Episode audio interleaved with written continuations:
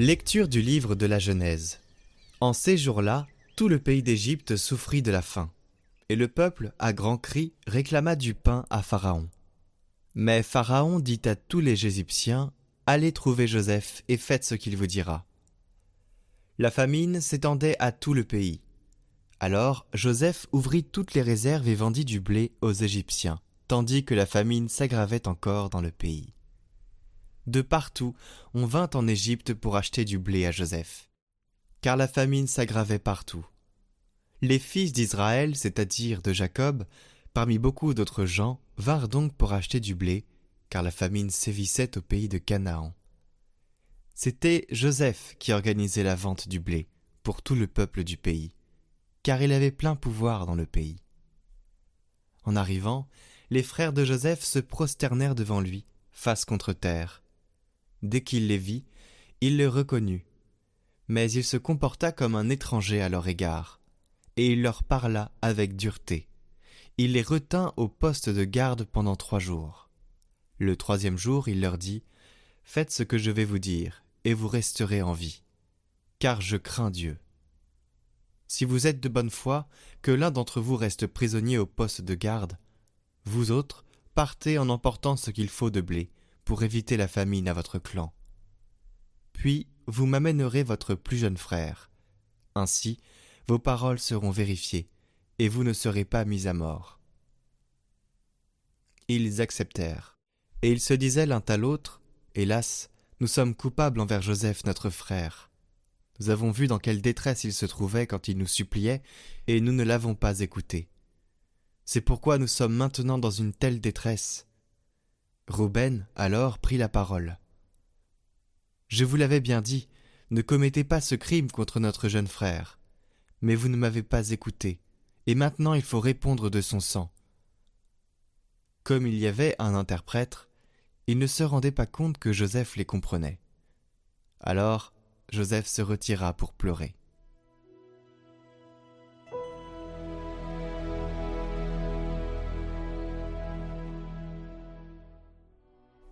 Que ton amour, Seigneur, soit sur nous, comme notre espoir est en toi.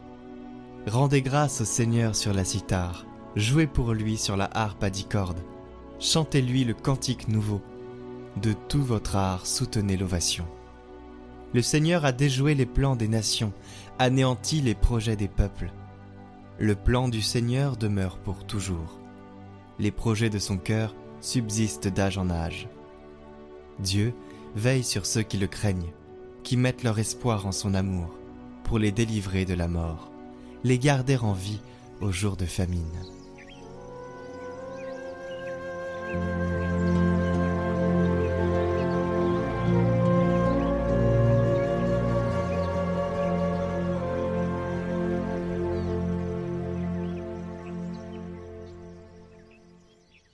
Évangile de Jésus-Christ selon Saint Matthieu. En ce temps-là, Jésus appela ses douze disciples et leur donna le pouvoir d'expulser les esprits impurs et de guérir toute maladie et toute infirmité. Voici les noms des douze apôtres. Le premier, Simon, nommé Pierre, André son frère, Jacques, fils de Zébédée, et Jean son frère, Philippe et Barthélemy, Thomas et Matthieu le publicain, Jacques, fils d'Alphée, et Thaddée, Simon le Zélote et Judas l'Iscariote, celui-là même qui le livra.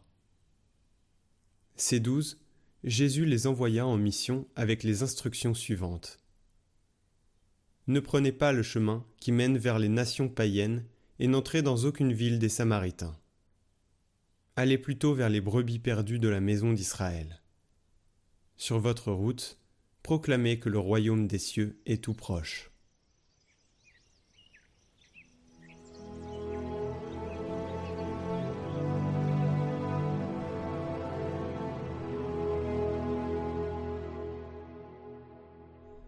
Commentaire de Saint Justin. Sur votre route, proclamez que le royaume des cieux est tout proche. Lorsque l'esprit prophétique annonce l'avenir, voici comment il parle. Une loi sortira de Sion, et une parole, le Verbe du Seigneur de Jérusalem. Il jugera parmi les nations, et il convaincra une grande multitude. Les nations feront de leurs épées des fers de charrue, et de leurs lances des faucilles ils n'apprendront plus à faire la guerre. Ces paroles se sont réalisées de façon convaincante. Douze hommes sont partis de Jérusalem pour parcourir le monde. C'étaient des hommes simples qui ne savaient pas parler. Mais par la puissance de Dieu, ils ont annoncé à tous les hommes qu'ils étaient envoyés par le Christ pour renseigner à tous la parole de Dieu.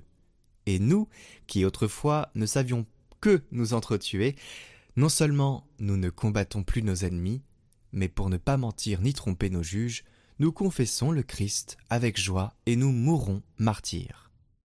Écoutez ce qui a été dit de ceux qui annonceraient sa venue. C'est David, le roi prophète, qui parle, inspiré par l'esprit prophétique. Le jour l'annonce au jour, la nuit le dit à la nuit. Il n'y a pas de nation de quelque langue que ce soit qui n'entende leurs paroles. Leur voix s'est répandue sur toute la terre, et leur parole jusqu'aux limites de la terre. Dans une autre prophétie, l'esprit prophétique annonce par le même David Chantez un cantique au Seigneur par toute la terre, annoncez chaque jour son salut. Que les nations se réjouissent car le Seigneur a régné du haut du bois.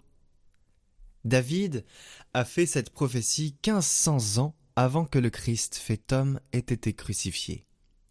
Or, personne avant lui n'a été crucifié pour le salut des nations, ni personne après lui. Au contraire, à notre époque, Jésus-Christ a été crucifié, et mort, et ressuscité, et il est remonté au ciel où il règne. Et cette bonne nouvelle répandue dans le monde entier par les apôtres et la joie de ceux qui attendent l'immortalité qu'il a promise.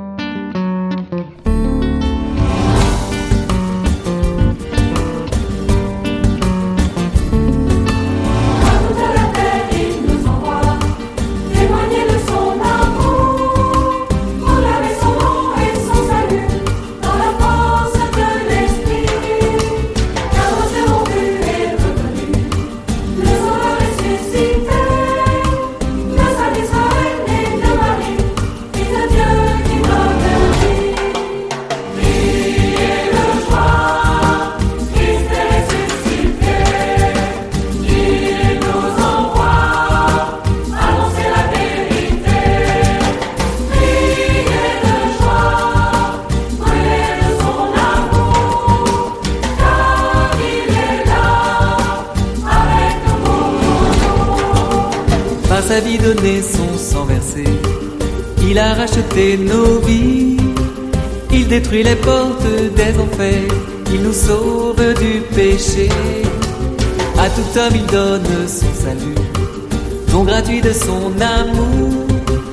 Vivons dans sa gloire et sa clarté, maintenant et à jamais. Priez de joie.